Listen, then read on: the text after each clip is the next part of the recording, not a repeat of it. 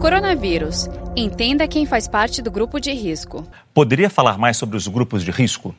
Sim, eu vou até pegar o, gancho da obesidade, que Ótimo. a obesidade tem um outro fator também muito importante. A obesidade ela é inflamatória. A gordura, a célula gordurosa, ela produz inflamação. Hoje, por exemplo, dentro, associando isso com doenças de risco, nós sabemos que a obesidade está muito relacionado com asma exatamente pela inflamação da célula gordurosa. A inflamação que ela pode causar na célula do aparelho respiratório, dos brônquios.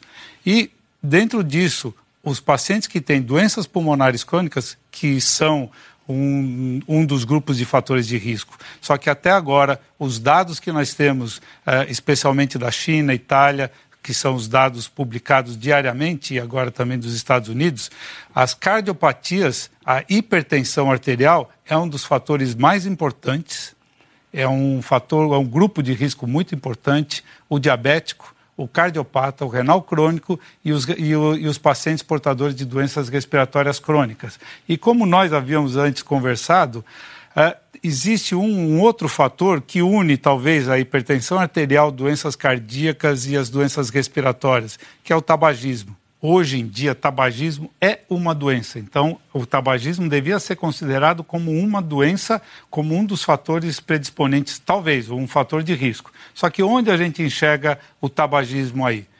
Os pacientes que têm hipertensão arterial, então pacientes com doenças cardíacas, pressão alta, tem um grande número de fumantes pacientes portadores de doença pulmonar crônica, bronquite crônica e enfisema pulmonar, uma causa principal, o tabagismo. Então, é muito importante isso que você levantou, Márcio. É extremamente importante mostrar que o tabagismo também é um fator de risco, também é um fator predisponente, e eu colocaria os fumantes num grupo de risco. Saiba mais em g1.com.br/barra coronavírus.